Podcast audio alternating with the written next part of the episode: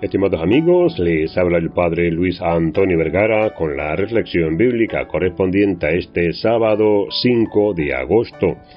El Evangelio está tomado de San Mateo capítulo 14 del 1 al 12. Este es el primer sábado de agosto. Se nos narra en el Evangelio de San Mateo el martirio de San Juan Bautista. Si bien no es la fiesta de su martirio, sin embargo, está relatado aquí el martirio. ¿Y por qué muere Juan Bautista? ¿Por qué pierde la vida? Pierde la vida por decir la verdad.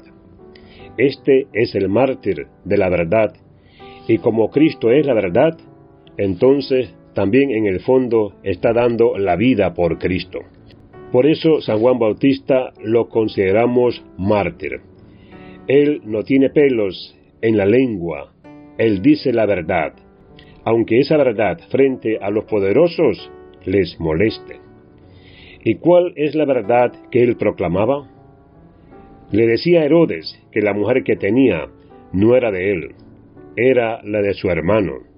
Se le había robado, había cometido una injusticia, porque no era de él, no le pertenecía, y por lo tanto había robado algo que no era suyo.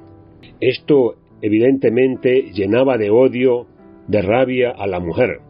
Y entonces, por medio de esa fiesta que Herodes había dado, y la hija de Herodías baila tan gratamente, que Herodes le ofrece todo lo que quiera, y entonces ella, en acuerdo con su madre, pide la cabeza de Juan el Bautista.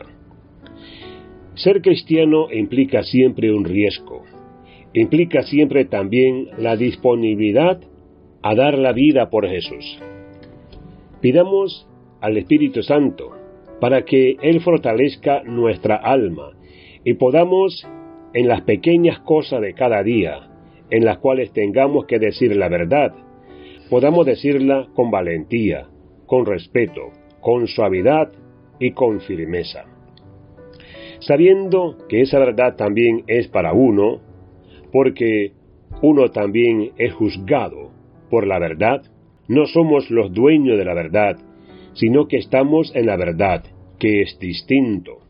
La verdad es más grande que nosotros, porque la verdad es Cristo mismo. Entonces tiramos este coraje. En estos tiempos de incertidumbres, en estos momentos de confusión, donde parece que todo es igual y nada es mejor. No tengamos miedo en proclamar la verdad del Evangelio, aunque eso nos traiga desprecios y burlas, y siempre con esa disponibilidad profunda, hasta desear derramar la sangre por Jesús nuestro Señor. Que Dios les bendiga a todos.